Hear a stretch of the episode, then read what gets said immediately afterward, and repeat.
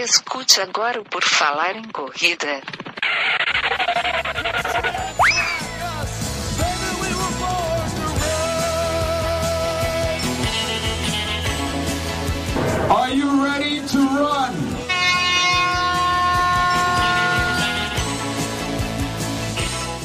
Começa agora mais um episódio do podcast Por Falar em Correr, o melhor podcast de corridas que você vai escutar na sua vida. Essa é mais uma edição, mais um episódio. O meu nome é Enio Augusto e hoje eu vou conversar aqui com o Cristiano Lima, que é psicólogo, psicólogo do esporte. Olha só que legal. Vamos descobrir muito sobre o que, que faz um psicólogo do esporte. Tudo bem, Cristiano? Seja bem-vindo.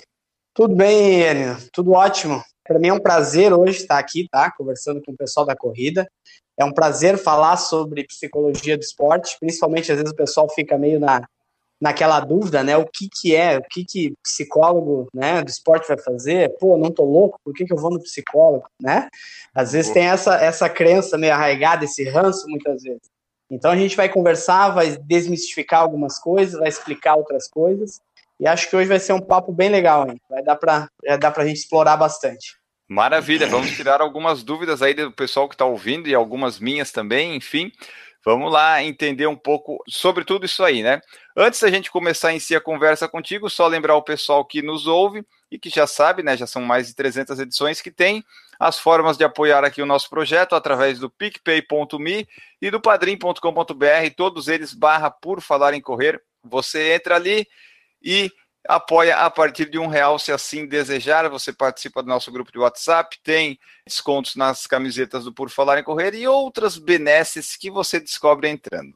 Inclusive, tem no nosso grupo de WhatsApp tem dicas de como aplicar e investir na bolsa. Nós temos lá aplicadores e investidores que nos dão dicas. Eu ainda não consegui é, fazer nada de útil com isso, mas tá lá, eles, eles nos ajudam nisso aí, estão sempre acompanhando se está subindo ou descendo o dólar, a bolsa de valores, essas coisas todas. Vamos então à conversa, dados esses recados iniciais. Cristiano, primeiro para começar, se apresenta aí para o pessoal quem você é. Então, pessoal, deixa eu me apresentar então. Então, meu nome é Cristiano Lima, como o Enio mesmo falou, tá?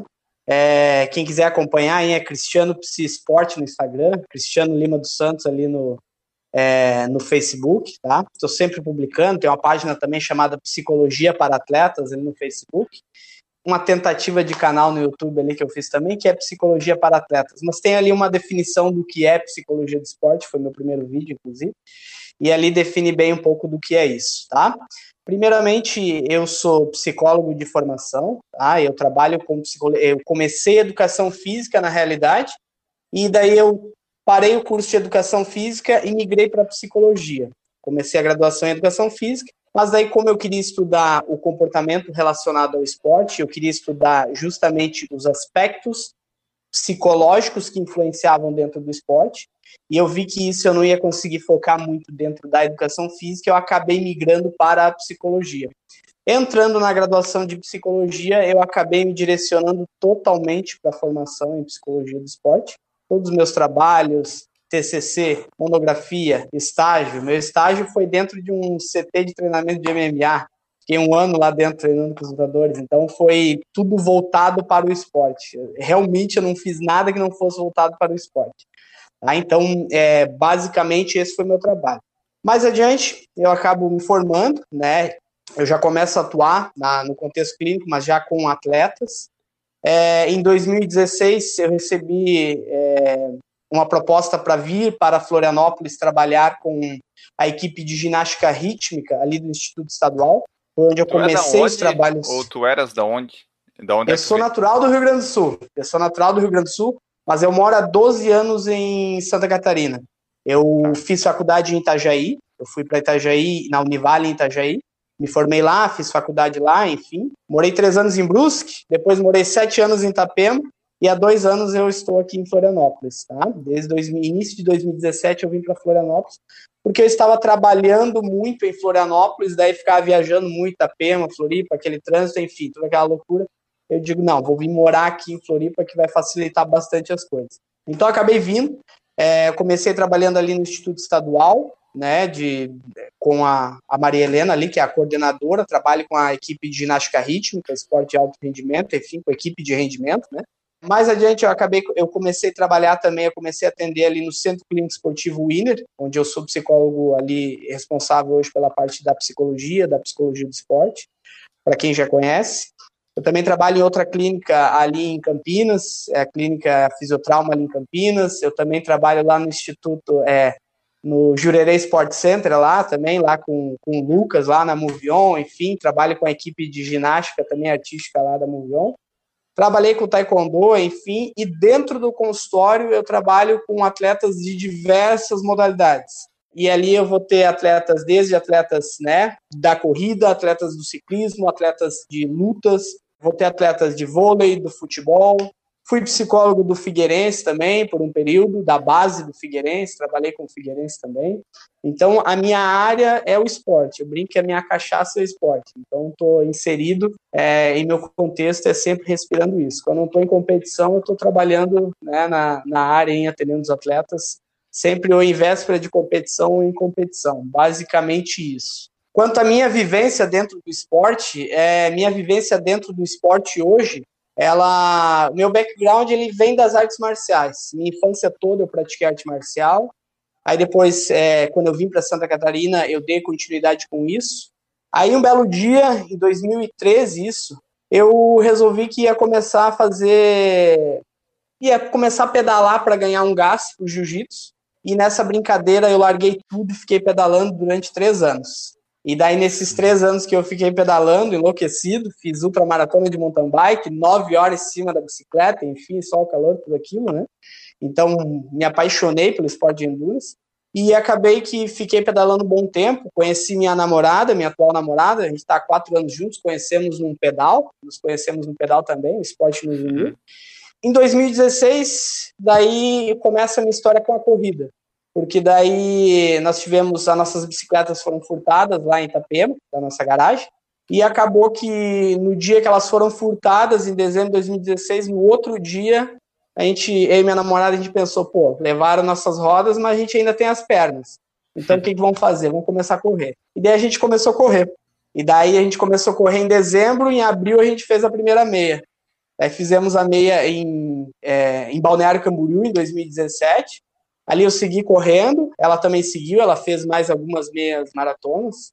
E depois optou por fazer a maratona, enfim, fez ano passado.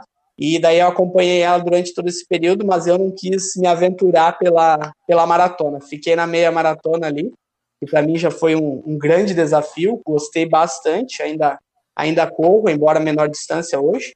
Basicamente, essa foi minha história dentro da corrida bom ver que tu é um psicólogo do esporte que praticou esporte e daí conhece, né? Não é tipo assim, a pessoa foi lá, de repente caiu lá de paraquedas. Não, tu tem uma vivência em vários esportes, acabei descobrindo agora, né? Justamente. É, e essa parte, então, tu fez psicologia mais por causa para entender o negócio do esporte, que pelo que eu entendi, tu sempre soube o que queria. Ou tu já atuou em alguma outra área da psicologia ou sempre foi focado no esporte? Então, como é que funcionou? Deixa para começar a brincadeira do esporte, do porquê da psicologia do esporte, eu acho que eu vou ter que começar a contar lá em 2005. Em 2005 eu servi o exército. Eu servi lá no Rio Grande do Sul, interior do Rio Grande do Sul. Eu não tive muita opção, eu fui obrigado a servir tá? Porque, né, o serviço militar é obrigatório. Na minha região lá tem vários quartéis, porque é quase fronteira, é quase divisa com a Argentina. Então tem vários aquartelamentos e, e eles querem gente. Então tu tem que servir. Então, fui obrigado a servir mesmo não sendo voluntário. Mas depois acabei gostando, adorei a experiência, enfim. E depois, se fosse opção, eu queria servir. Mas é, né? Depois que eu vivi tudo que vivi lá dentro. Mas foi lá dentro que começou meu interesse pelos aspectos psicológicos. Por que isso? Né, hoje, é, entendendo um pouquinho mais sobre treinamento, vivendo um pouco mais dentro do esporte, é, eu percebo que muito das coisas que a gente viveu lá dentro e a preparação física que a gente teve lá dentro, ela não nos preparou para o que a gente ia passar. Entende? Então, assim, ó, digamos assim, a planilha que eles seguiam não preparava porque eles iam cobrar. Mas, no entanto, o que foi cobrado foi feito. E, de alguma forma, a gente conseguiu dar conta disso. E eu comecei a perceber que a gente deu conta não só porque, não era porque o corpo em si estava preparado, mas porque tinha uma razão mental ali envolvida, um aspecto psicológico e também da vivência do grupo, enfim, que possibilitou que a gente conseguisse enfrentar todos esses desafios. Ah, Cristiano, que desafios são esses? Pegar exemplo, tá? Teve um campo em específico que a gente ficou. É, chamaram nós de madrugada, o, o, o, campo de formação, quando vai para o exército, faz o período básico para se formar soldado. Os melhores notas vão fazer o curso né, de cabo, que daí é um pouquinho mais avançado, digamos assim. E daí, esse curso, eu fui fazer o curso de cabo, né, 100, é, 114 soldados de 250 foram fazer o curso de cabo. Beleza. Aí, oito semanas fazendo o curso, da semana zero até a semana oito, enfim. E na última semana teve o campo, né? Que daí tu vai colocar em prática tudo aquilo que tu aprendeu nas instruções, tá? Porque tu aprendeu na tua formação ali.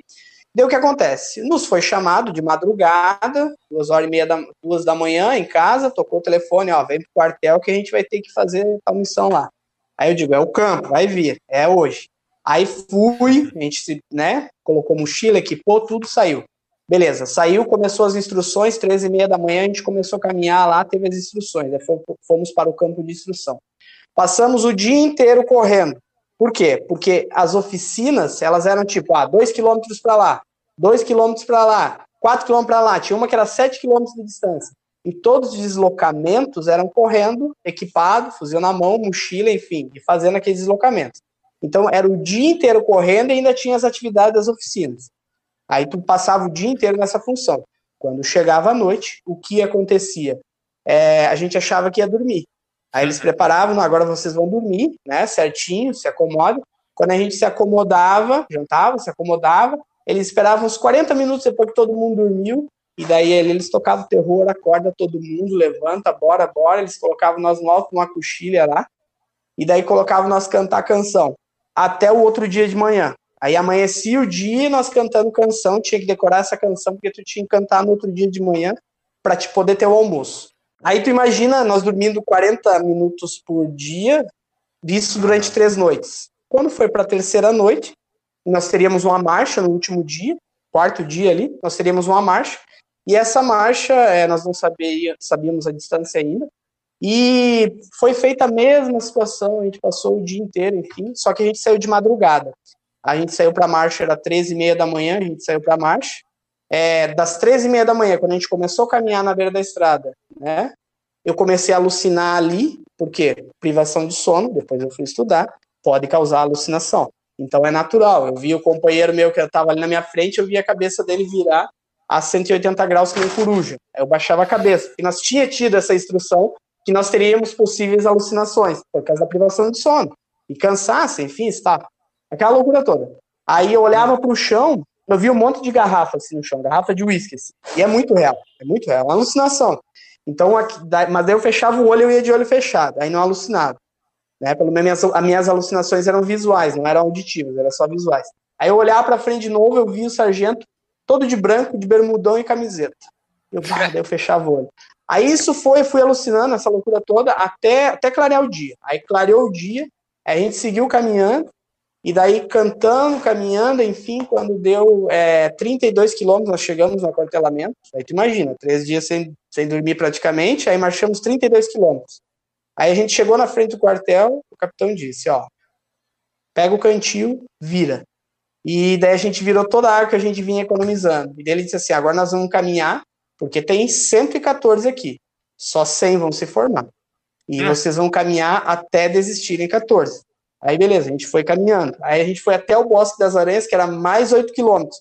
Quando a gente chegou lá, não desistiu os 14, já tinha desistido alguns. Aí o que aconteceu? O que, que os caras fizeram? Vamos dar uma paradinha? Aí deram uma paradinha, todo mundo sentou, relaxou. O que, que acontece depois de, um, né, de uma marcha dessa, 40 quilômetros, tu, tu cansar na estafa quando tu para? Cara, quando tu para e o corpo esfria, simplesmente assim, ó, vem todas as dores possíveis e imagináveis, assim, começa a brotar no teu corpo. E eles fizeram sabendo isso. Aí quando eles disseram assim, a todo mundo levanta e entra em forma, quem que levantava? As pernas travando, uma dor, meu Deus. Aí só começou a erguer a mão, eu desisto, eu desisto, eu desisto. Uhum. Enfim, o pessoal começou a desistir. Aí o capitão vai lá para frente, né, e daí ele, ele, ele, é, foi muito legal, assim, o discurso que ele fez. Ele disse assim, ó, pessoal, a missão todo mundo cumpriu, está todo mundo formado. Daí ele começou a explicar que aquilo tudo foi planejado, deu os parabéns para nós e o caminhão tava vindo buscar nós ali. Tá? Mas daí o que, que eu percebi? Todo o nosso treinamento, cara, nunca, entendeu? Que aquilo nos preparou para aquilo que a gente ia viver. Então, e por que que a gente conseguiu, apesar de tudo, quando a gente achava que estava no limite, a gente foi muito além. Muito além mesmo, do que eu achei que era possível e que possivelmente, por exemplo, que nem eu disse, eu fiz uma prova, ah, fiz nove horas pedalando, abaixo de sol, morro, sobe, desce, mountain bike, enfim. E, cara, eu não cheguei nem perto do que eu cheguei naquele dia, em termos de, de, de sensação. E talvez eu viva a minha vida e ainda não chegue o que eu cheguei naqueles dias. Então eu percebi que, opa, existia alguns aspectos que não eram só físicos que fizeram nós ir lá para frente. E ele sempre contido aquele nós, né? Quando a carcaça não aguenta, o moral sustenta. E a gente acreditava, né? E foi o que nos levou para frente. Aí eu resolvi, eu saí do exército, não queria ficar, eu queria fazer faculdade, enfim, eu queria estudar. Aí eu comecei a estudar e fui fazer, passei pelo, pelo ProUni, né, enfim, tudo mais. E eu acabei passando aqui para Santa Catarina, tinha um amigo meu que era personal ali em Brusque, tudo mais, me convidou, um amigo meu de infância. Vem para cá, Cristiano, faço faculdade aqui, enfim, tudo mais. Aí eu fui, fui para Brusque, coloquei minha nota para Itajaí. Chegando ali, eu percebi que, pô, não era educação física. Eu já estava meio pendendo para psicologia, porque estava com esse interesse. E daí eu digo, quer saber de uma coisa? Eu vou migrar para psicologia. Aí refiz a prova e daí passei para psicologia. E daí comecei psicologia, e daí desde o início da psicologia até o final, tudo foi para o esporte. Os professores já não aguentavam mais eu falar de esporte. Todo trabalho que tinha eu apresentava sobre esporte, enfim. E daí acabei que é, eu saí de lá já para trabalhar, eu fui trabalhar numa clínica de fisioterapia, um consultório na clínica de fisioterapia, onde ela atendia vários atletas, enfim, Itapema, e eu já comecei, já tinha um conhecimento, enfim, né, com o pessoal ali, já conhecia muita gente, comecei a trabalhar na área. Aí comecei a trabalhar com o pessoal taekwondo, que mais, mais adiante foi me indicar que Florianópolis trabalhar com a ginástica. Aí eu acabei vindo. Enfim, um pouquinho da minha história, né, dentro do esporte, como que eu cheguei nessa loucura toda aí.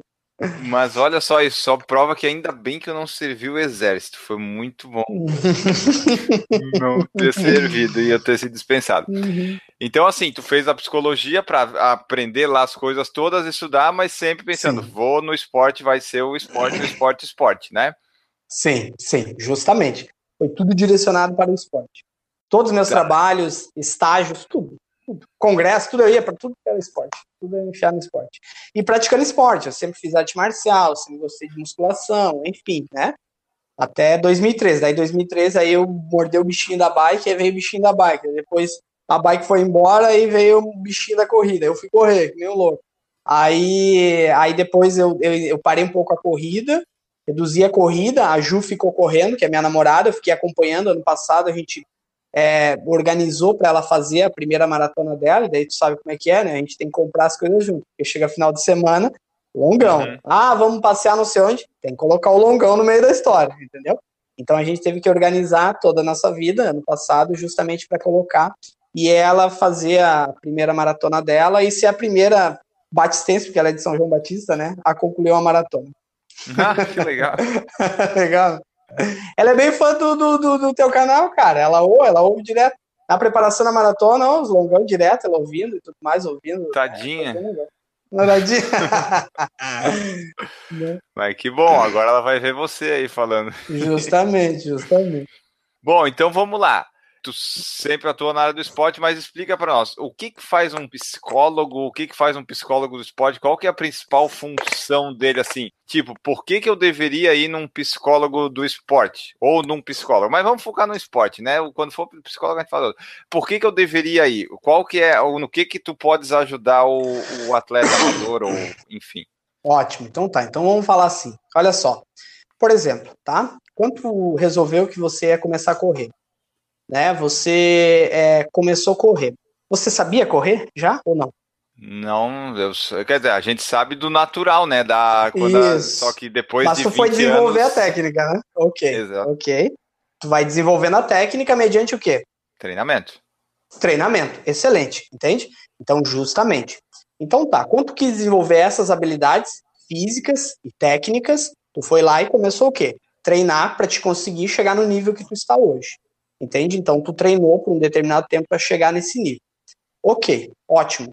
Quando tu sente ansiedade, como que tu lida com ela? E agora? Viu? Essa é a questão. Entende? Justamente nesse ponto que entra o psicólogo do esporte. Porque assim como tu desenvolveu as habilidades que são necessárias para te conseguir, né, permitir você concluir uma maratona, você fazer sua corrida, você conseguir fazer sua meia, enfim, desenvolver todo esse repertório técnico, você treinou com uma equipe de profissionais. Então o que acontece?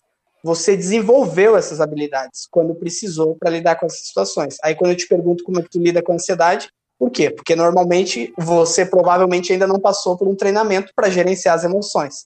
É aí que o psicólogo do esporte entende?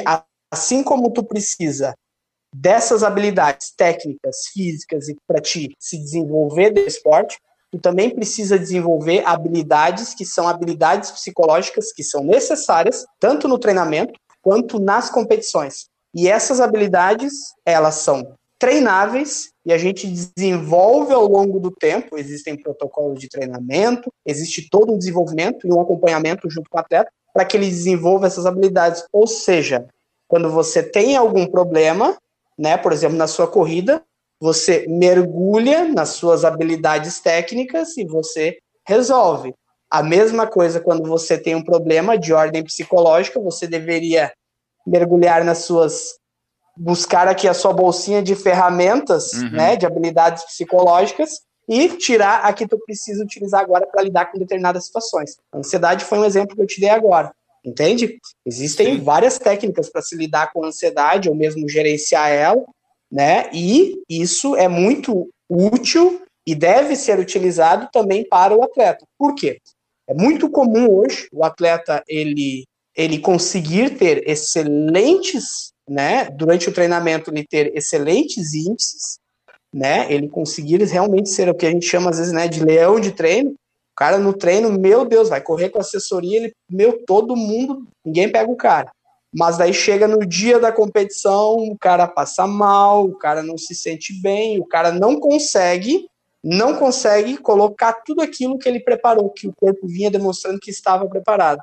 Por quê? Porque faltou habilidades psicológicas para lidar com essas situações. Então, basicamente, o psicólogo ele vai trabalhar não só com isso, mas falando em termos de rendimento, para o atleta amador, para o atleta, enfim, tá? muito no desenvolvimento das habilidades psicológicas que são necessárias na prática esportiva tanto para o treinamento quanto para as competições. Tá? E a gente abre um leque, gerenciar as emoções, gerenciar a ansiedade, gerenciar a motivação, gerenciar a família, o seu contexto social, como que tu reorganiza, enfim, tem uma série de fatores que vão influenciar diretamente, principalmente para, também para o amador, que hoje a maior parte, uma boa parte dos atletas que eu atendo hoje são amador, principalmente no consultório são atletas amadores. Uhum. Né? Nos clubes são atletas profissionais, nos ginásio são atletas, enfim, e tudo mais. Mas eu atendo uma grande parcela de atletas que são amadores.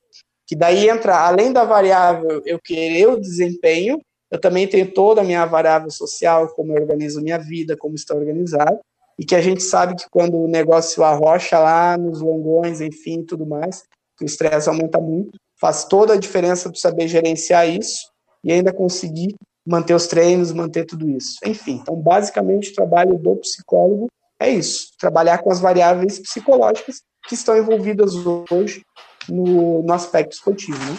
Por exemplo, ali tu me perguntou da ansiedade. Eu, eu não sei Sim. responder direito. Se eu vou no psicólogo do esporte, ele vai me, vai me ajudar a identificar o que, que é a ansiedade quando eu estou sentindo. Mais ou menos isso também? Tipo assim, Também. assim, o que, que é a ansiedade? Quando é que eu sei que eu tô com ansiedade? Isso aí tu ajudaria eu a descobrir para daí eu saber o quando ela acontece, para daí eu aprender a lidar com ela quando ela aparece? Um negócio assim? Por que, que eu falei a ansiedade, tá? Porque hoje é a minha maior demanda dentro do esporte, principalmente com atletas mais jovens, né, que estão entrando. É, a gente vive num contexto hoje social, enfim, que nos acelera muito. Tá? A gente sabe se acelerar, a gente sabe né, cobrar alta performance no trabalho, é em casa, é no esporte, enfim, mas a gente não sabe frear ainda, a gente não sabe controlar. Então mantém o sistema, né, dois sistemas nos regulam, o sistema nervoso simpático para simpático. Estou muito estressado, simpático está lá no talo. E eu não sei trazer isso de volta, eu não sei como funciona isso. A maior parte das pessoas não aprendeu isso. Não tem educação emocional, por exemplo, na escola. Então, uma das primeiras fases é você percebe que tem uma dificuldade. Por exemplo, véspera da competição. Você já começa lá a sentir né? Você só pensa na competição. A competição, às vezes, ela começa a te gerar um mal-estar só de pensar. Entende? Será que eu vou conseguir? Será que eu não vou conseguir?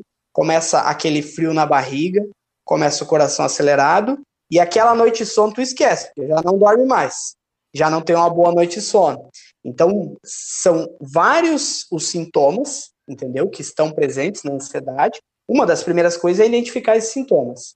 Segundo é, ao identificá-los, tá, como que a gente age sobre esses sintomas?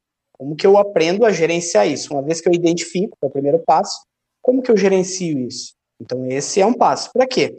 Porque a ansiedade, na realidade, a ansiedade ela é uma resposta adaptativa do nosso organismo. Ela, né, ela tem uma função adaptativa. Ela nos prepara para algo. A ansiedade é natural eu sentir. O que não é natural é eu não ter controle sobre ela, ela eu não conseguir gerenciá-la e ela vir me atrapalhar em alguns âmbitos. A mesma coisa com o estresse, entendeu? Pode ser o estresse, enfim, dos treinos, enfim, tá? E eu não consegui gerenciar tudo isso e isso automaticamente atrapalhar toda a minha preparação. Tu falou que recebe no consultório maior demanda dos amadores. Mas assim, é, entre amador e profissional, vamos dizer que os problemas assim são os mesmos, né? As pessoas acho que sofrem com quase as mesmas coisas. A diferença que eu vejo, que eu não sei se está certo, é o profissional ele tem que conseguir lá o resultado, né? Ele tem essa pressão a mais. O amador ele tem mais a pressão externa do ambiente todo, né? Que envolve família, trabalho e tal. Aí, quais que são essas? Tu falou que é a ansiedade. A ansiedade que é o maior mesmo, que a pessoa tem que conseguir, o amador porque ele se cobra, e o profissional porque alguém está cobrando ele. Também, tá? Também. Porque o que acontece? É, na maior parte das vezes, quando a gente pensa é, dentro do esporte, né? A gente deveria começar a pensar dentro do esporte, a gente pratica uma, resolve ou opta por uma modalidade muito, muito mais porque a gente às vezes quer, quer topar o desafio, entendeu? Quer ver, quer ampliar suas capacidades e também se desenvolver com isso. E isso é fundamental, entende? Muito do que eu aprendo dentro do esporte, o que nós aprendemos dentro do esporte, a gente pode ampliar para nossa vida. Toda essa superação, o modo como eu lido com as situações problema, enfim, depois eu amplio para o trabalho, enfim, e tudo mais. E eu consigo me desenvolver através disso. Desenvolve uma série de até habilidades sociais, porque está em contato social com amigos, enfim. Com relação à ansiedade em específico, muitas vezes a ansiedade ela está relacionada a ele já é uma pessoa mais ansiosa por uma característica de traço de ansiedade, e daí eu estou falando justamente de uma característica de personalidade, que é muito herdada também, e um ambiente que né, favoreceu também o desenvolvimento dessa tendência a ser mais ansioso. E a situação, que daí eu falo sobre ansiedade estado, que é aquele momento de ansiedade. Então, tanto para o atleta quanto para a pessoa que é amador, eu digo que é amador, mas a rotina é a mesma do atleta, é mais difícil ainda porque tem que se dedicar a outras coisas, inclusive. Entende? Tem mais demandas ainda e ainda quer ter a performance, enfim, de, de atleta. Então, reúne esses dois fatores. Às vezes ela tem uma tendência que ela já é de personalidade, ela é uma pessoa mais ansiosa, aí culmina que durante a vida dela toda ela foi ansiosa, ela não aprendeu a gerenciar isso, é, em uma situação, em uma situação, por exemplo, a situação da competição ou da próxima competição, principalmente ansiedade pré-competição, é que justamente esses sintomas vão ficar mais evidentes, digamos assim. Entende? E isso, em vez de trazer, porque o que acontece? Tu é amador, vamos supor, ou mesmo que tu seja profissional, tu quer sentir prazer ao executar o esporte, entende? Embora eu sei que depois de determinar, depois do, no quilômetro 30 ali, o prazer já, né, já começa a nos abandonar. já não é mais, mais por prazer, é muito mais uma questão de superação pessoal. Mas tu quer curtir aquele momento, e isso te impossibilita muito. A ansiedade, hoje, né, ela, ela traz uma série de malefícios, entendeu? Que ao invés dele levar esse e ampliar esses aprendizados que ele teve no esporte, ele vai levar esse aprendizado mais negativo, por exemplo, fica muito ansioso para outros âmbitos da vida dele. Então ele está ansioso no esporte, com a situação e competição, estresse, enfim, tudo mais, e ele acaba levando isso para outros âmbitos, no relacionamento, né, com a família, enfim, diversos outros âmbitos. Então, aprender a gerenciar tudo isso vai favorecer com que você aproveite muito mais e realmente consiga o seu desempenho dentro do esporte. Aí, no atleta profissional já é diferente. A ansiedade é muito mais atrapalhando diretamente a performance dele. Por quê? Impede que ele tenha uma boa qualidade de sono na noite que antecede ou nos dias que antecedem a competição.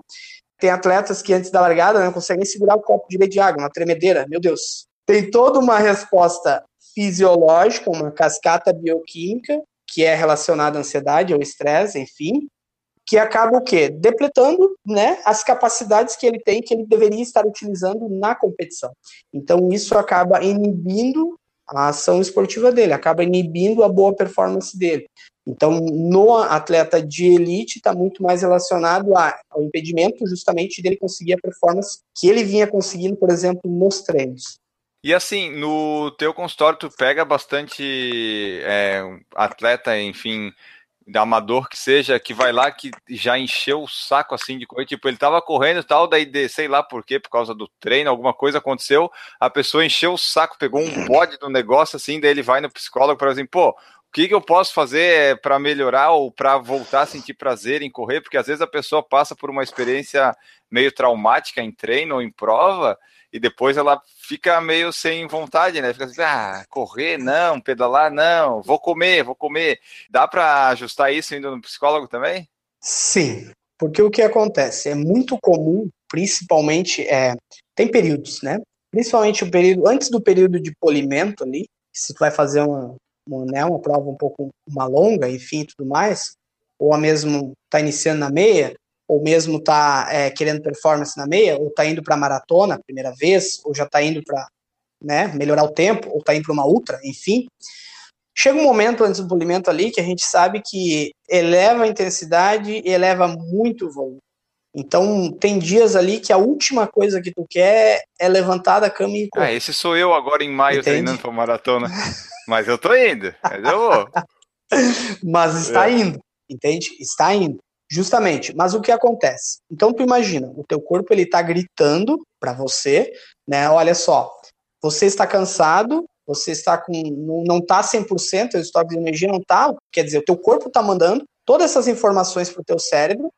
E o que acontece? Ele você está recebendo isso e o teu cérebro está dizendo assim, ó, as informações que eu recebo aqui não são as melhores. Vamos frear? Vamos parar?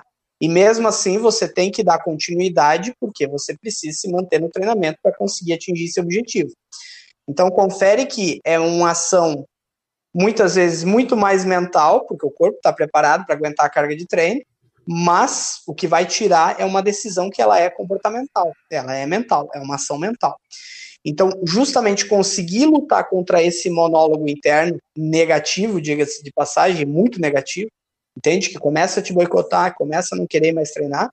Então, tu imagina você se mantendo por um período de tempo dessa forma, e a gente sabe que é, quando a gente já começa a falar em maratona, como é o seu caso agora, a gente já começa a cruzar um limiar ali que é até saúde foi ali, e agora a gente já tá falando de outra coisa, entendeu? É, que é saúde é não é não. já sabe que não é saúde.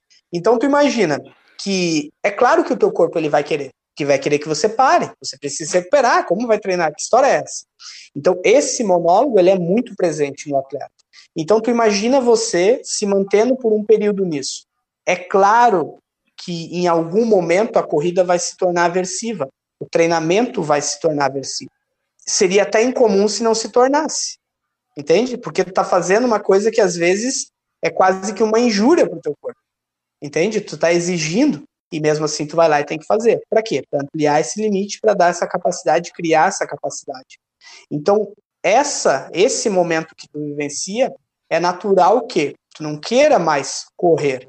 Agora você dá continuidade com o treinamento. Então tu imagina que tu insiste ainda nessa nesse momento, insiste ainda em continuar com isso. Então você mantém por mais tempo ainda essa zona que ela é aversiva ela já não é mais prazerosa, ela é aversiva. Mas não tem como Entende? usar alguma coisa mental para dar uma enganada nisso ou vai levando tem. até chegar no objetivo? Não, tem, porque o que acontece, olha só, cada caso é interessante a gente analisar, porque a gente tem que levar, porque é, quando eu faço atendimento e eu faço trabalho, a gente faz, eu faço todo um levantamento, toda uma anamnese, toda é, uma avaliação, entendeu, com o meu cliente ali, Justamente para quê? Para que eu conheça a história de vida dele, para que eu conheça a história dele dentro do esporte, a história dele dentro da vida pessoal, enfim, tudo mais. Para quê?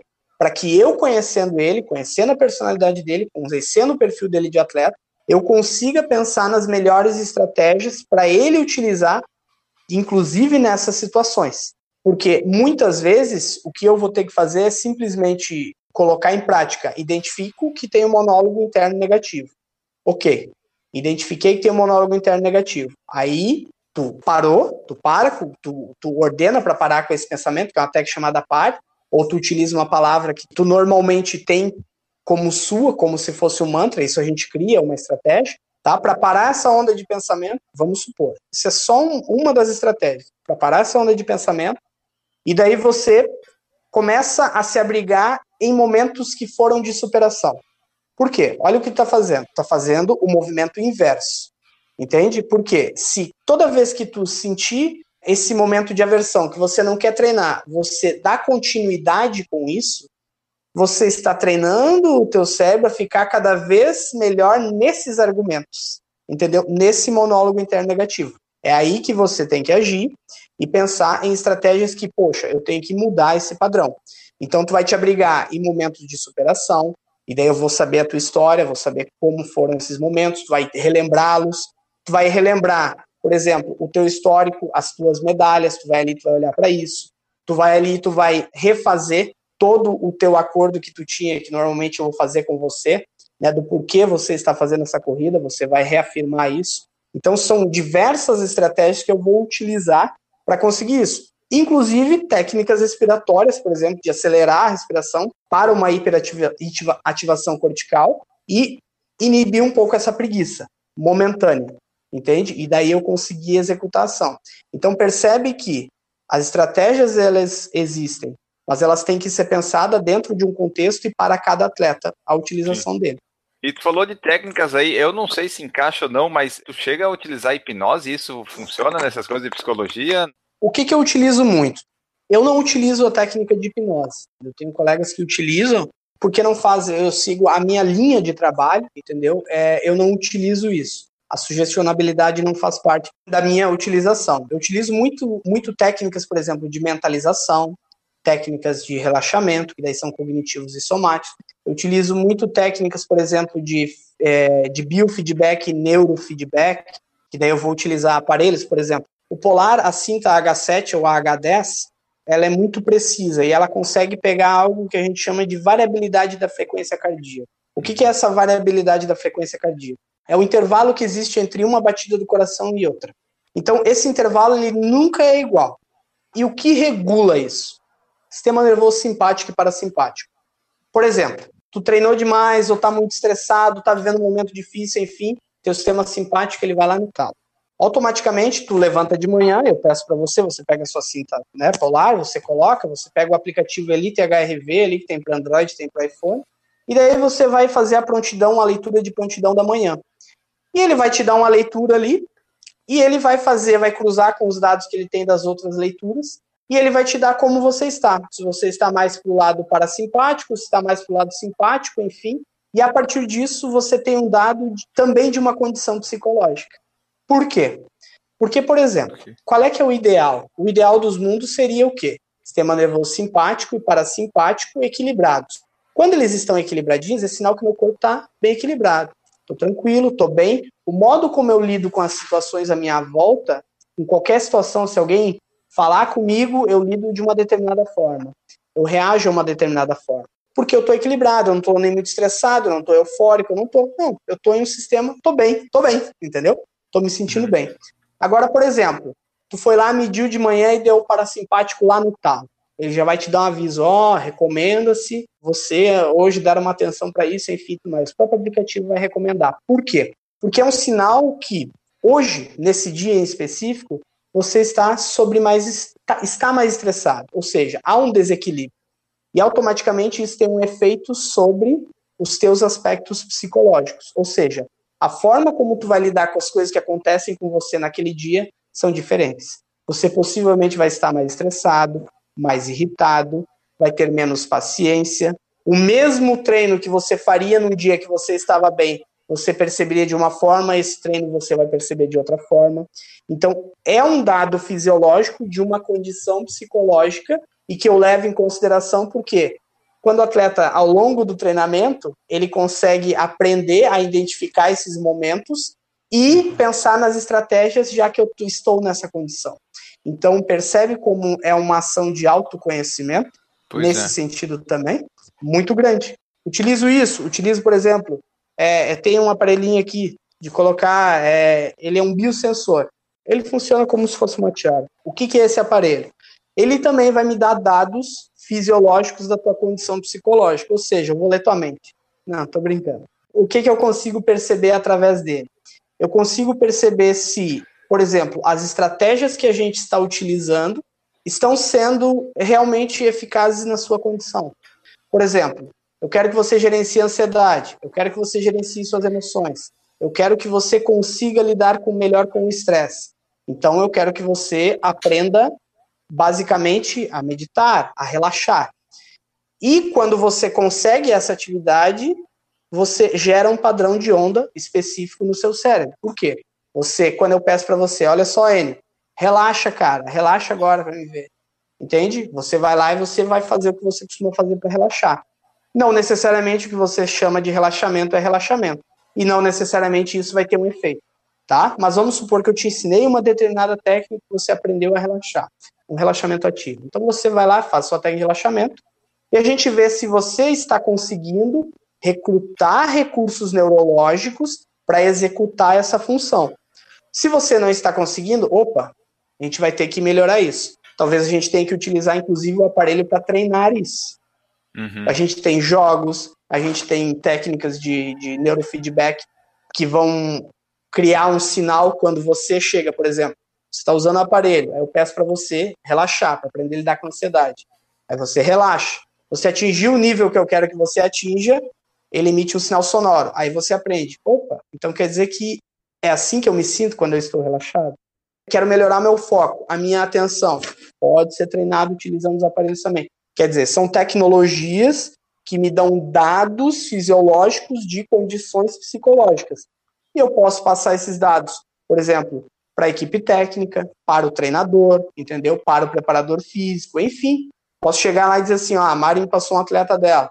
E daí eu sei que, ó, Xano, ele tá querendo, ó, ele tá querendo, né, é, tá à véspera da competição e ele quer atingir esse resultado, enfim, tudo mais. Aí o que acontece? Chega lá, eu começo a perceber que véspera da competição ele tá ficando muito nervoso, muito ansioso, muito estressado. Automaticamente isso possivelmente dificulte ele atingir esse padrão ideal para que no dia da competição ele consiga realmente superar os limites dele. Então eu vou passar esses dados para ela, ó, oh, não tá legal, talvez a gente tenha que né, alterar de alguma forma, porque ele não está passando por um momento que é favorável para o treinamento, enfim, tudo mais.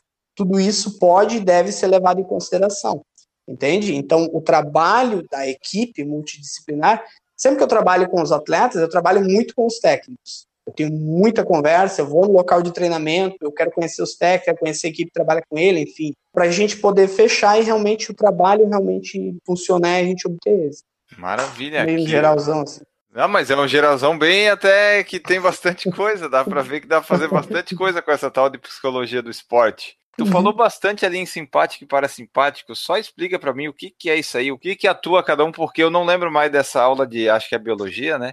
É, eu esqueci o que, que faz cada um deles, isso. por que, que ele é importante. Porque o que acontece? Ele, na, ele na, na realidade, eles são como funciona o teu. Vamos pegar assim, explicar de uma maneira geral, assim, geralzão, para ficar entendido. Eles são como. É, é o teu sistema nervoso funciona de duas maneiras quando um entra em funcionamento, normalmente o outro, bum, reduz. E eles buscam esse constante equilíbrio. Normalmente, para a parte né, nossa que me interessa, né, da parte mais psicológica, digamos assim, quando você está muito ativado, no caso com a emoção forte, com alguma coisa vivendo, é sinal que o simpático está muito ativado, você está muito ativado. Então, ele é, ele é útil para mim por quê? Porque ele é um dado fisiológico da sua condição. Entende? Então, tá. opa, então se, se esse aqui está demonstrando que esse pai está muito ativado, então é sinal que o cara está estressado. Então a gente tem que lidar com esse estresse, tem que gerenciar isso aí, tem que reduzir para quê? Para dar oportunidade, porque o que acontece? Uma das coisas que é muito importante é o quê? Recuperação, não é? Você tem lá a parte nutricional, tem lá a parte de treinamento, mas você tem que ter boa qualidade de sono, enfim, tudo mais, recovery, recuperação. Então você precisa isso. Se você está, por exemplo, muito estressado, vivendo um momento muito estressado, enfim, tudo mais, seja pela competição, ou pela pré-competição, ou seja por algo que aconteceu em sua vida, é interessante que você entre com estratégias ativas para lidar com esse estresse e não só esperar que ele passe, porque isso pode atrapalhar e muito, por exemplo, a tua recuperação. Daí chega uhum. por o outro treino no próximo dia, tu está mais cansado, não consegue, aí tu não consegue atingir aquela determinada meta, aí a tua motivação, a tua percepção, ela já começa a mudar, e daí tu já reduz, e daí a gente vai criando um efeito todo em cascata que não é bom, que não é favorável. Ou seja, a gente vai criando uma condição mental que não é favorável. Então, o, simpático e o parasimpático são sistemas reguladores, entendeu? Basicamente para isso. Tudo ali no sistema nervoso, né? Isso, isso aí. Tá. O teu sistema nervoso. A pessoa vai lá no consultório, ela fala assim contigo, Cristiano, eu sou muito ansioso e tal, eles contam tudo na comida. Eu como dois quilos de chocolate quando eu fico nervoso, ansioso. Como é que faz para resolver isso? Dá para resolver? Ela já está resolvendo. Só que a estratégia que ela está utilizando não é a mais adaptativa. Ela está resolvendo, ela está lidando com a ansiedade, não tá? Mas é que não, não é legal, né? ansiedade quando ela? Não, não é nem um pouco. Entende? Não é nem um pouco, a nutricionista que o diga. Dá dois mortal para trás se tu contar isso para ela. Mas o que acontece? Isso é um fator que a forma como ela encontrou para lidar com a ansiedade foi essa. Por quê? Talvez ela não conheça outra forma de lidar. Então aí que entra a questão da gente treinar isso, da gente desenvolver, dela aprender técnicas para lidar com isso. A gente divide isso em técnicas somáticas, que são o quê? Aprender a reconhecer os sintomas fisiológicos da ansiedade, aprender a reconhecer quais são esses sintomas e aprender a agir sobre eles, modificando fisiologicamente. E técnicas cognitivas. Quando eu falo cognitivo, é pensamento. Então, técnicas cognitivas para lidar com a ansiedade. Porque, por exemplo, quando tem uma hiperativação emocional, como no caso da ansiedade, como é que fica o teu coração? Acelerado. Acelerado. Como é que fica a tua respiração? Ofegante. Ofegante, boa. Como é que fica as tuas mãos? Elas tremem e ficam suadas. Isso, pode ser, ótimo. Pode acontecer de você ter retrasamento muscular, principalmente na região aqui do pescoço, trapézio, enfim. São alguns dos sintomas físicos. Então, ó, você já reconheceu os sintomas físicos. Ok. Quer ver uma coisa básica, mas é tão básico, mas ninguém faz e deveria fazer porque é muito útil. E assim, ó, é o feijão com arroz para quem quer lidar com a ansiedade. Se a tua respiração é curta e rápida, ofegante, e o teu coração está acelerado, o que acontece se tu fizer uma respiração lenta e longa? A tendência é, é ficar mais tranquilo, né? O que, que acontece com o teu coração?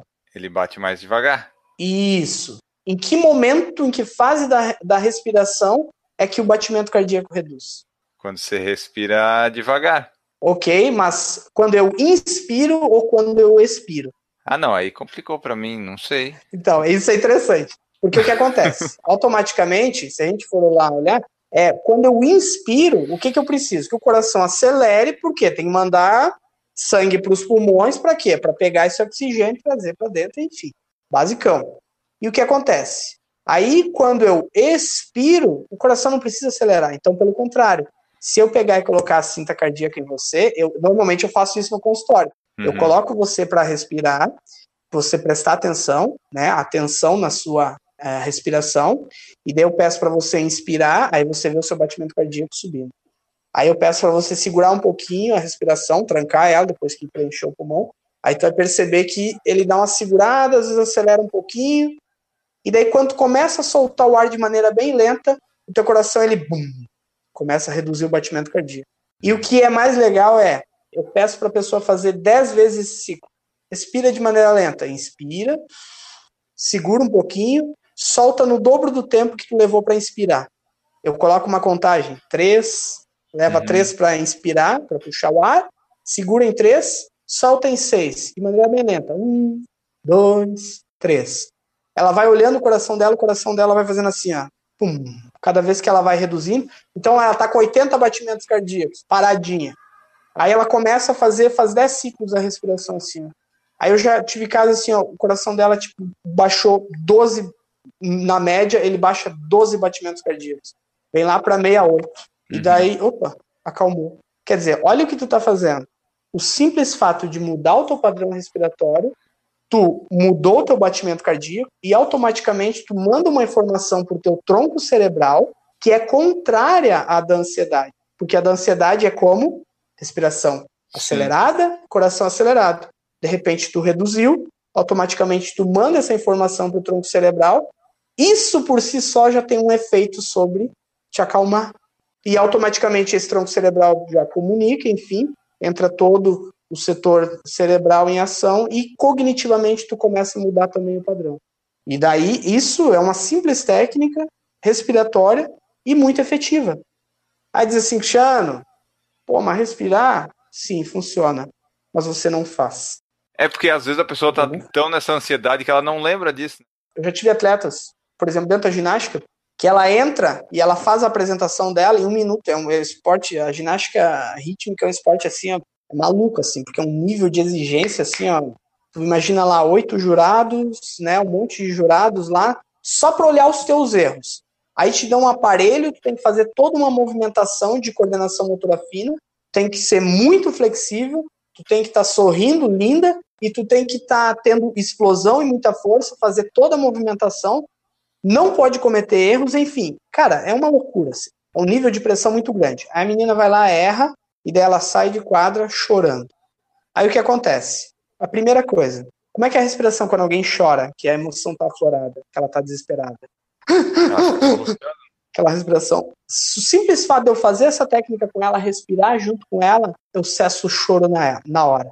E eu já permito que a minha fala que vai entrar agora seja percebida de uma maneira diferente do que se eu deixasse ela continuando chorando. Por quê? Quando eu controlo esses sintomas fisiológicos, eu permito que, inclusive, a minha percepção sobre aquilo que acontece mude. Então, viu como é uma ferramenta muito simples e extremamente poderosa, que as pessoas quase não utilizam, e que é o feijão com arroz, quando eu entro no meu consultório, ensina, uma das primeiras coisas que eu ensino, ó, vamos respirar direito nessas situações. Porque elas esquecem tudo e o que acontece? A emoção sequestra. E daí simplesmente fica com foco no problema e mais nada e as soluções não vêm. E a emoção sequestra e daí a performance vai toda. Então, por isso, por quê? Agora, se o atleta ele tem um treinamento para isso, ele vai identificar, opa, estou ficando mais ativado, estou ficando nervoso, opa, vamos entrar em ação. Aí ele vai aprender, não, agora tem que fazer isso, não, agora meus pensamentos são esses, então eu preciso agir dessa forma. Percebe como, tendo o treinamento, é muito mais fácil para lidar, porque daí tu desenvolve as ferramentas para lidar com as situações. Agora, se tu não tem o treinamento, aí tu vai lidar da maneira como tu sempre lidou. Então tu vai comer chocolate, que é a maneira como até agora tu usou para enfrentar isso. E daí a pessoa Entendi. come, e daí depois que ela resolve, ela pensa assim, putz, não era para ter feito isso. Daí a pessoa fica triste, deprimida, às vezes vai lá e vomita o chocolate, vai, né? Passa por tudo isso. Na isso. hora foi bom, mas aí depois tu pensa, pô, não devia ter feito isso. Com certeza. Aí vem o sentimento de culpa. E é. a culpa, ela, ela nos corrói, ela nos destrói. Então. E justamente isso. Tu não saber que existem outras formas de lidar e gerenciar essa ansiedade que não comendo um chocolate. Dessa forma. Eu posso utilizar a estratégia do chocolate. Pego um pedacinho de chocolate e utilizo junto com alguma outra coisa. Entendeu? Já que né, eu quero ativar isso. Porque às vezes ela já está é, condicionada a isso. O simples uhum. fato dela entrar em contato com o chocolate, ela já consegue ativar no cérebro dela aquela sensação de bem-estar. Só que eu não quero que ela fique com a culpa. Eu quero que ela fique só com a sensação de bem-estar. Então vamos reduzir essa quantidade e talvez entrar com alguma outra estratégia e tudo mais para lidar melhor com essa situação. Uhum. É uma possibilidade sim, a gente sim. lidar com isso. E assim, no teu consultório, não sei se com ambos, amador ou profissional, enfim, tu trabalha com visualizações de prova e tal, por exemplo, ah, eu quero fazer tal tempo em tal prova. Daí depois de fazer todas as análises e tal, daí tu faz alguma coisa de visualização, visualizar lá o 3,30 que eu quero na maratona, faz alguma coisa assim? Muito, muito. Isso é fundamental. Porque o que acontece? Eu sempre coloco, principalmente quando a gente entra no, no período pré-competitivo. Período pré-competitivo, tu realmente tem que às vezes, por convencimento sistemático, tu tem que realmente perceber que aquilo é possível. E, inclusive, se apropriar dessa ideia antes dela ter acontecido. Então, por isso que você, quando se imagina fazendo todas, todas as ações do dia, se imagina chegando, como é que tu vai aquecer? o que, que tu vai fazer? Se imagina agora, como é que vai ser a tua largada? Tu vai manter que pace? Como tu vai controlar isso? Opa, não, controla, não acelera muito, não é necessário agora. Depois, agora em que momento vai fazer? Entende? Vai repassando mentalmente. Ao final, fez tua corrida. Agora se imagina, por exemplo, né, tu é atleta e tudo mais, se imagina no pódio, se imagina naquela situação. Se imagina chegando na linha de chegada, olhando o teu tempo lá. Isso é realmente muito poderoso. Por quê? Porque tu age muito sobre aquelas crenças que às vezes tu mantém que te boicotam, que são de desconfiança pessoal e que vão acabar boicotando muitas vezes. Imagina você ir para uma prova onde você, por mais que os indicadores fisiológicos indicam que você consegue aquele tempo, né? Você conseguiu esse pace, você tem isso, você tem os indicadores, mas você ainda não acredita que isso é possível. Isso te favorece ou te atrapalha para te conseguir o teu tempo? Ah, pois é, não favorece em nada, né? Entende? Não favorece em nada.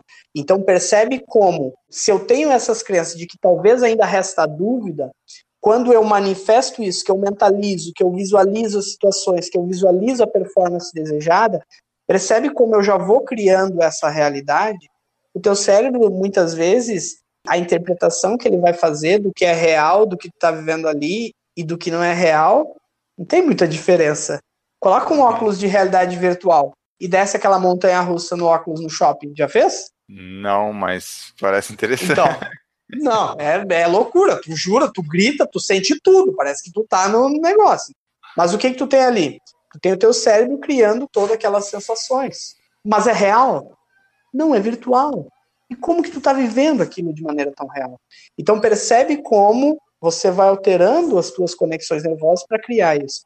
Então, tu vai diretamente contra essas crenças que muitas vezes vão te boicotar, entende? De você não acreditar. Então, quando você mentaliza, você começa a pegar para si essa possibilidade. Quando eu me aproprio de algo, por exemplo, se eu quiser pegar o seu celular, é seu, não é?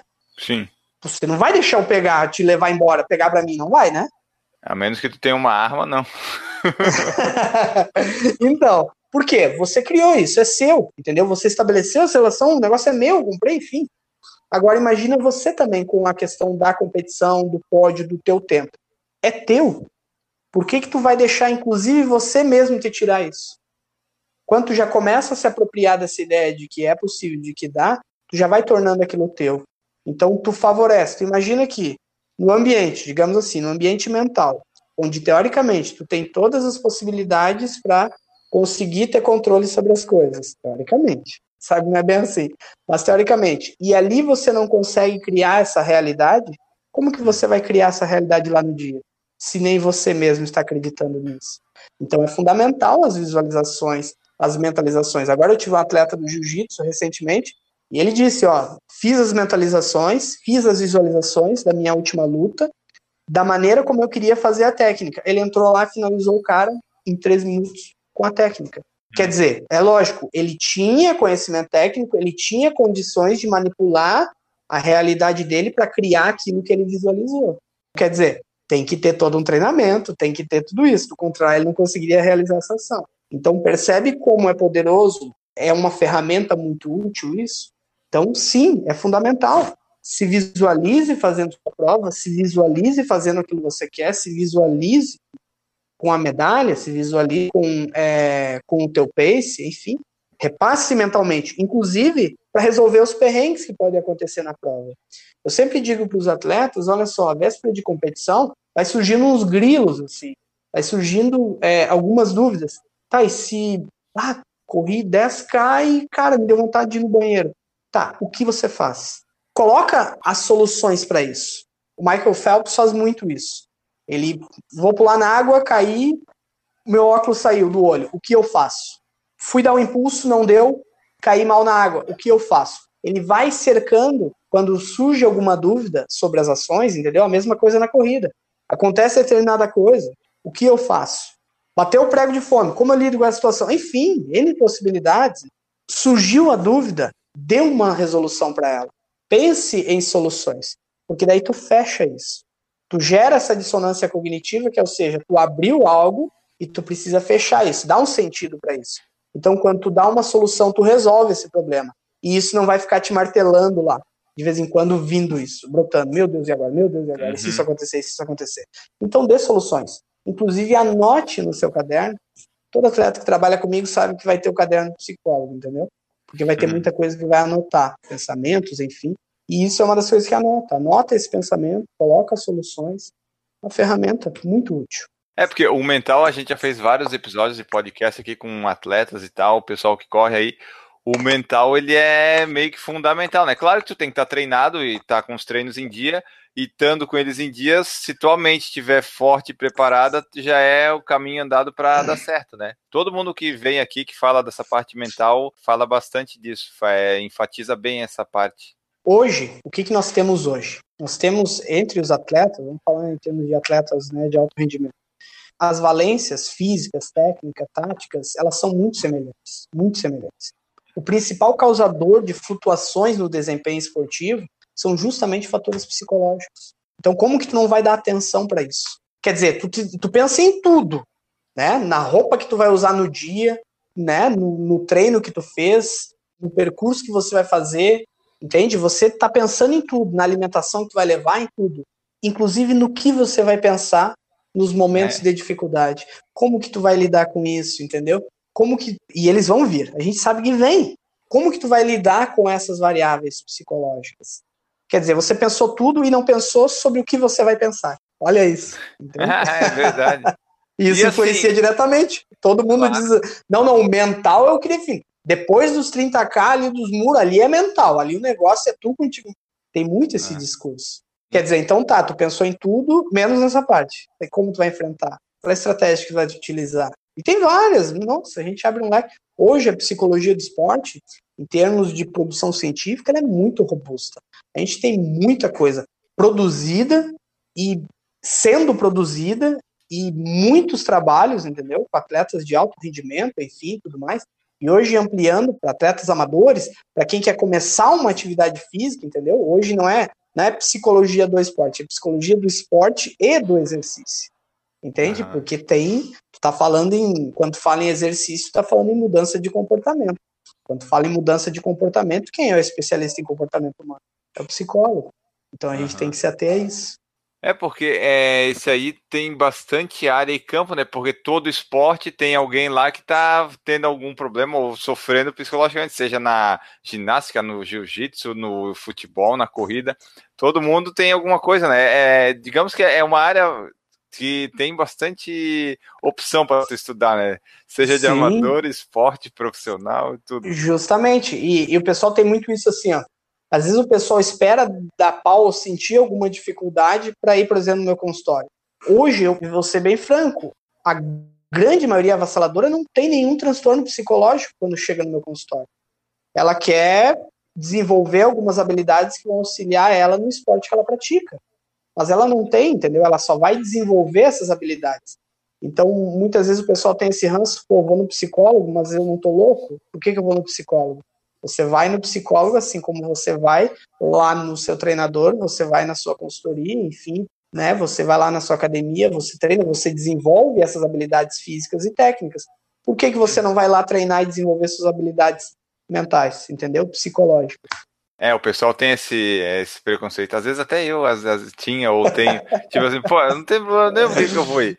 Mas é, é, é, interessante mudar isso, né? Eu já ouvi também o pessoal falar assim: não é que tu precisa de um psicólogo, tu merece. Pra boa, boa, boa, boa, boa. É verdade. É verdade, é verdade. Tipo, é verdade. tu não tem que encarar como um negócio, uma necessidade, mas tipo, é como a tua fisioterapia que tu faz a liberação, é um negócio que vai ser útil, né, no fim das contas. Muito útil. Tu falou ali da, do jiu-jitsu, lá do rapaz que mentalizou. A minha grande pergunta é: se um tem essa parte forte e o seu adversário dele também tem, como é que faz isso? Tipo, os dois estão preparados fisicamente bem, os dois estão mentalmente bem. Aí o que, que é que define algum momento de fraqueza mental? Aí, aí é bonito. Aí tu me chama para ver porque vai ser legal. Vai ser, vai ser bonito de ver, entende? é que sempre um tem o, a parte mental, acho que sempre um tá um pouquinho diferente, Entendi. melhor do que do outro, né? Então, muitas vezes tu vê isso em aspectos mesmo, é, por exemplo, na corrida, ou mesmo, entendeu? Às vezes tu vai até ali e às vezes até o corpo permitia e não, o outro quis, parece que quis um pouco mais. Então é, é difícil a gente dizer. Por isso que eu digo assim, ó, me chama para olhar, porque daí a gente vai conseguir uhum. ver o que aconteceu. Porque pode ser, aí é no detalhe. Aí é aquela coisa assim que foi que o segundo lugar vai se sentir mal pra caramba, porque foi o quase que tirou dele, entendeu? Foi uma falha muito pequena, que é aquele segundo lugar que vê o primeiro lugar daqui vibrando e o segundo lugar. Uhum. Em vez de estar feliz, porque afinal ele foi o segundo melhor de todo entre aquela competição. Mas daí ele fica mal porque normalmente foi isso. Porque uma coisa é tu perder e tu perder de maneira avassaladora. Cara, não tive chance, realmente, deu melhor, não teve jeito. Agora, e... quando tem isso muito equilibrado, é. Ah, e nesse caso que tu falou do avassalador, às vezes a pessoa que tá ali perdendo, no caso, né, ela sabe que não tem como, mas é, ela vai, ela continua, porque tem que ir até o final, mas ela vê assim, putz, hoje não, não vai dar, né? Ele, ele vai, acho que, aí até o final, porque tem que ir até o final, esperando um milagre, sei lá, eu, mas ele vê assim, é, hoje não vai dar, eu vou fazer o meu melhor, mas não tem como, hoje não vai. Esse Entende? outro rapaz aqui tá, tá correndo muito mais rápido, não vai ter como. Faça o seu melhor com aquilo que você tem no dia. Que é. você vai conseguir sair bem da competição, vai conseguir. E daí vamos. O esporte traz esse aprendizado. O esporte é algo muito verdadeiro. Eu acho fantástico o esporte, porque o esporte ele, ele é verdadeiro no sentido que, cara, tu treinou, então vem. O resultado vem, as coisas acontecem e tudo mais.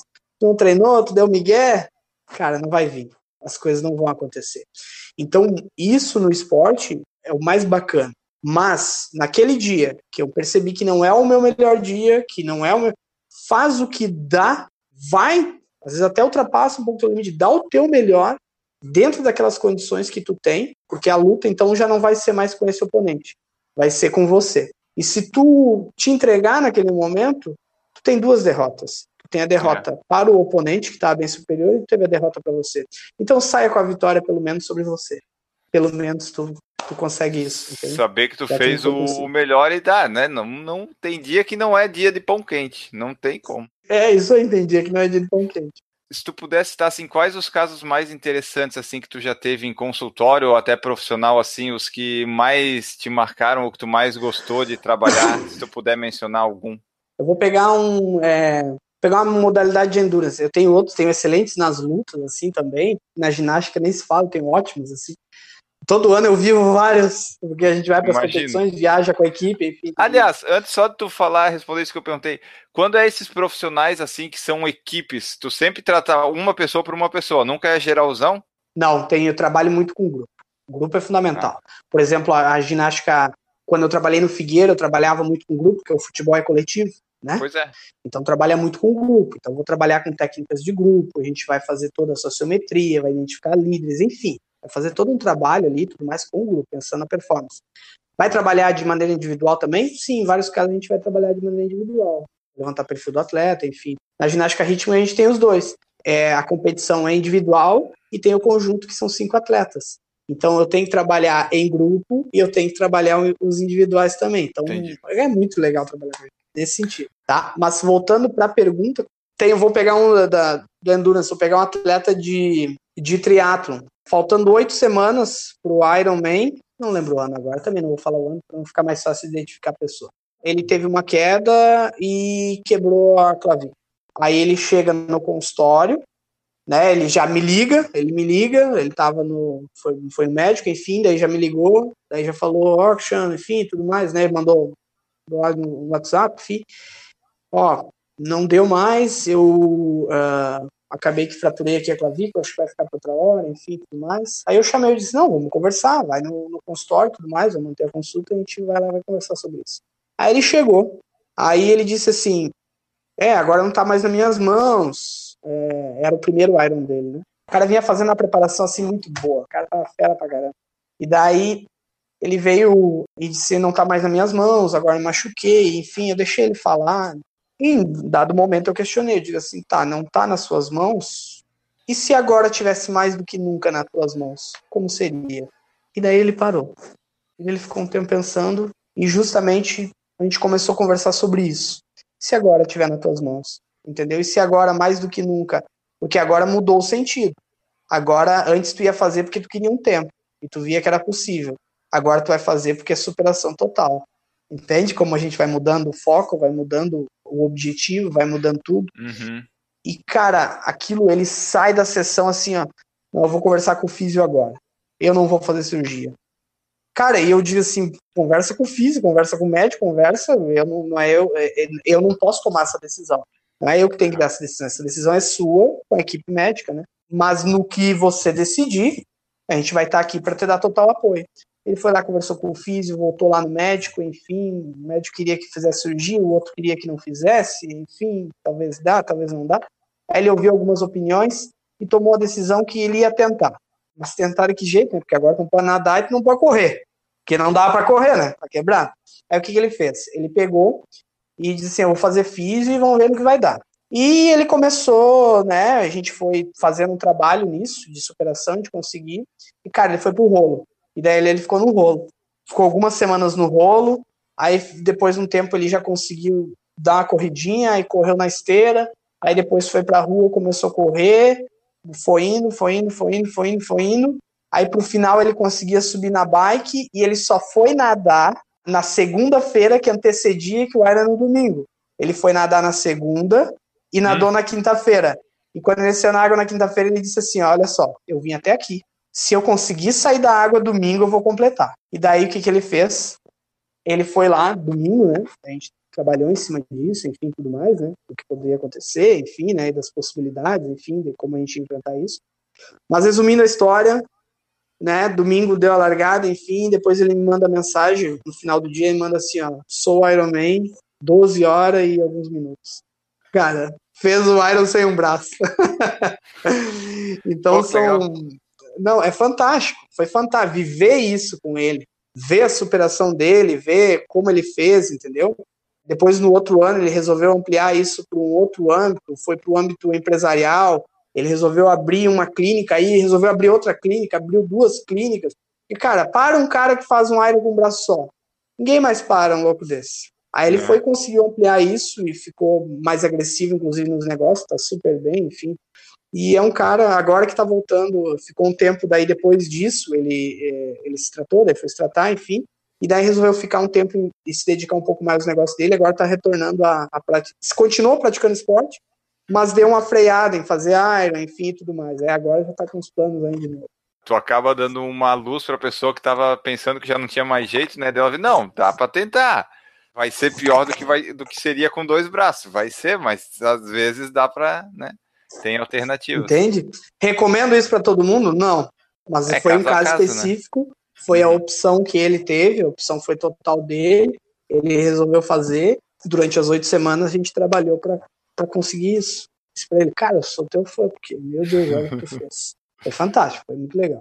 O atleta lá que tá fazendo, que tá treinando sua melhor forma, que é o índice, aí chega e machuca um mês antes da prova.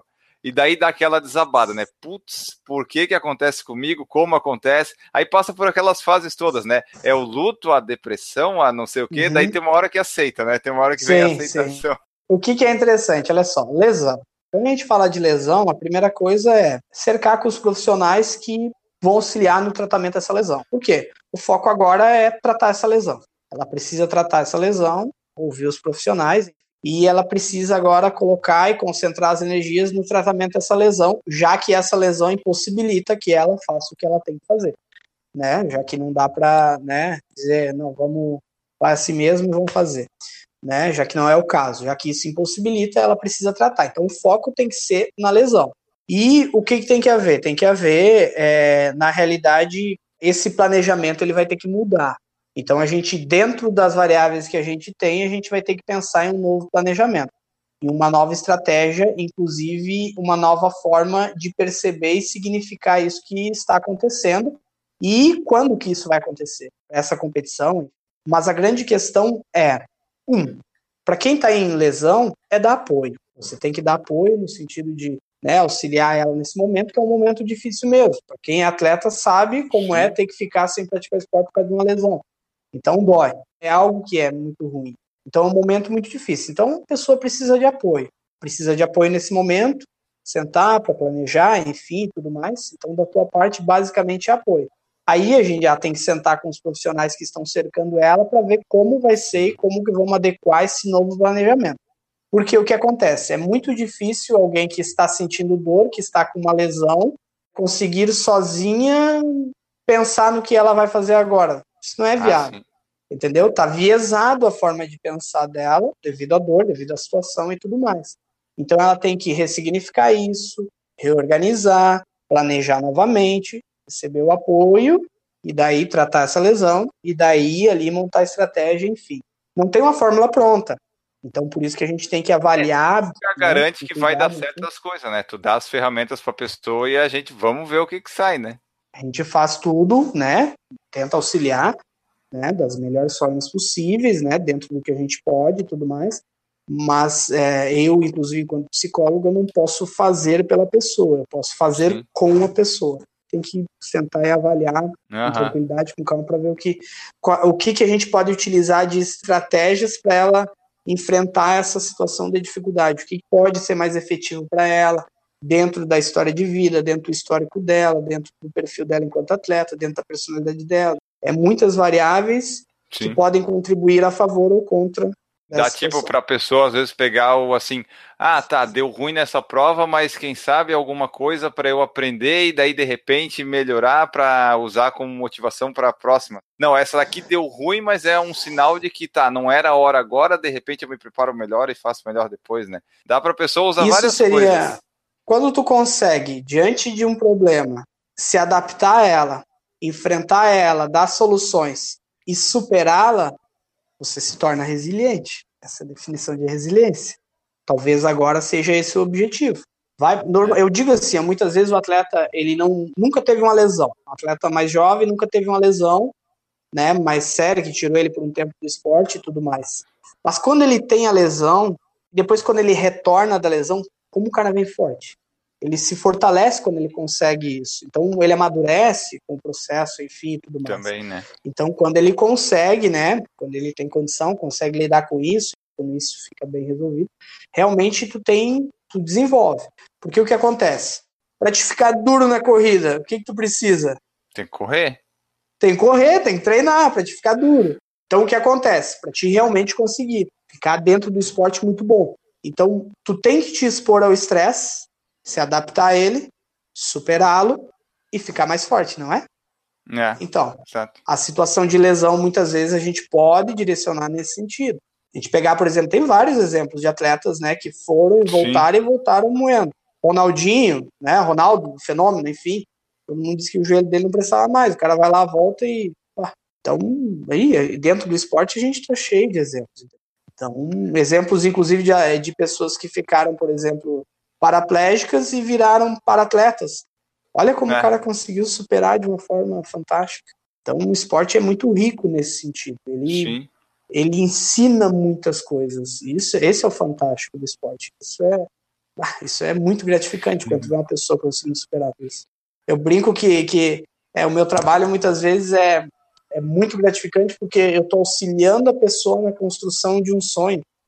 Cara, olha a minha profissão, que legal. Isso é muito gratificante quando tu vê a pessoa superando, quando tu vê a pessoa conseguindo, quando tu vê a pessoa, entendeu? Quando o cara te manda lá, ó, Cristiano, venci. Cristiano, ó, fui campeão. Cristiano, consegui. Cristiano, ah, tô mal, cara, não deu. Vamos conversar semana que vem. Daí o cara tá quebrado, tá quebrado, mas ele já chega na semana que vem com outro discurso, querendo ir, querendo superar. Isso é fantástico também. Qual que é a importância, então, dessa psicologia do esporte para os atletas? A gente já falou lá no comecinho, né? Mas para fazer o fechamento assim, qual que é a importância aí desse processo todo aí? Vamos focar nos amadores, né? Que somos nós, assim, para o pessoal que vai procurar um psicólogo do esporte para auxiliar ele. Pensa o seguinte, olha só.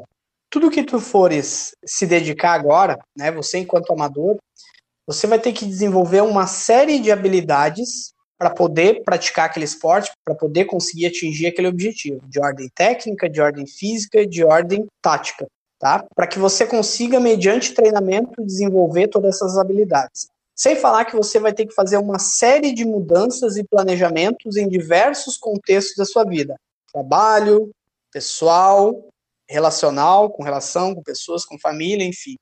Então percebe como tu tem uma série de mudanças que são comportamentais. Uhum. Só aí já responde porque profissional especializado em mudança de comportamento é justamente o psicólogo.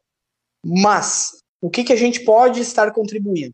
Esse processo ele pode ser muito gratificante, ele pode ser muito utilizado para se desenvolver também enquanto ser humano. Mas o que, que é importante? Que você justamente consiga desenvolver tudo isso, habilidades técnicas, físicas, mas também habilidades psicológicas. Entende? Então, olha que baita oportunidade para você desenvolver habilidades emocionais que vão te auxiliar, não só dentro do esporte, mas também a lidar com diversas situações da tua vida.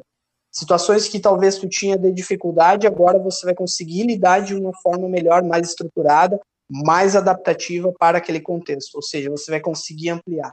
Então, desenvolver habilidades psicológicas que são necessárias tanto na prática esportiva quanto na vida no geral, uhum. são também necessárias. Você, quando vai praticar um esporte, você está buscando algo, mudanças em si, mudanças no seu corpo, enfim, mudanças no seu contexto, na sua vida. Então, por que não amplificar esse processo de autoconhecimento e não utilizar e não desenvolver essas habilidades, procurando um profissional que pode te direcionar, que pode te auxiliar nisso e que pode fazer com que essa experiência que você está vivendo dentro do esporte seja o mais gratificante e transformadora ao máximo, digamos assim. Então a gente pode estar tá lidando muito melhor com essas situações e ter essas essas demandas é uma coisa, lidar bem com elas é outra. Ter ferramentas para lidar com ela aumentam a chance de que você vai conseguir realmente atingir o teu objetivo dentro do esporte. Basicamente, a gente vai trabalhar dessa forma. Maravilha! Então essa, pessoal, foi nossa conversa com o Cristiano Lima, psicólogo do esporte e do exercício, né? Cabe ressaltar uhum. isso. É verdade, é verdade. Então, esperamos Excelente. que vocês tenham gostado aí da conversa. Se faltou alguma coisa, se tem alguma dúvida ainda pendente, vocês mandam para nós. Deem seus feedbacks, tanto no perfil do Por Falar em Correr quanto no do Cristiano. Diz aí o que, que achou do episódio. Também pode comentar lá no YouTube, mandar e-mail que daí é dependendo da demanda e das dúvidas e questionamentos, a gente pode fazer mais episódios, porque esse assunto acho que é meio que quase inesgotável, né, Cristiano? A gente às vezes cai no mesmo lugar, mas é sempre uma coisa nova, então é, é interessante Justamente. o assunto. Antes da gente acabar, lembrar vocês das formas de apoiar o projeto aqui, o Por Falar em Correr. Temos o picpay.me barra Por Falar em Correr e o padrim.com.br barra Por Falar em Correr. Lá, a partir de um real, você pode apoiar, mas também pode colocar lá 200, 300, 500, 600, você escolhe quanto você quer apoiar a gente aqui. Muito obrigado, Cristiano Lima, por participar aqui conosco do episódio. Deixa aí tua mensagem final, teus meios de contato e eu agradeço novamente sua participação. Excelente, ótimo. Para mim foi um prazer, tá? Foi muito legal, adorei o papo, adorei a conversa. Eu acho que sempre que eu tenho a oportunidade de falar sobre psicologia do esporte, até me perco falando no tempo, porque é algo, como eu disse, para mim é a minha cachaça. Então é algo muito gratificante poder estar tá informando, poder estar tá explicando muitas coisas, né? Muitas dúvidas que eu sei que surgem. E, pessoal, quem ainda tiver dúvidas, quiser entrar em contato, pode me procurar no Instagram, é, Cristiano Psi Esporte, pode procurar pelo Facebook, Cristiano Lima dos Santos, se colocar ali Psicologia do Esporte Floripa, já aparece ali, ali na Winner, enfim, o site. Tá? É bem fácil de, de, de encontrar, de entrar em contato comigo. E qualquer dúvida, pode entrar em contato ali por essas redes, que a gente vai estar tá sanando aí na medida do possível dúvidas. Aí. Se quiser conversar pessoalmente um dia, também é só marcar. Eu atendo lá no Centro Clínico Esportivo Winner. Eu atendo também na clínica Fisiotrauma, em Campinas, aí ali em São José. Eu atendo lá no norte da ilha, lá na Movion, lá com o Lucas, enfim, na clínica dele, a gente pode estar atendendo lá também. Tem esses três lugares aí, às vezes facilita, ah, eu moro lá no norte da ilha, facilita lá, eu moro mais no centro, facilita, eu moro em São José, facilita ali no continente. Então são três locais aí que pode entrar em contato. Se entrar ali na, na bio do meu Facebook, tem os locais que eu trabalho, pode pegar ali e ver o que fica mais viável. E basicamente é isso.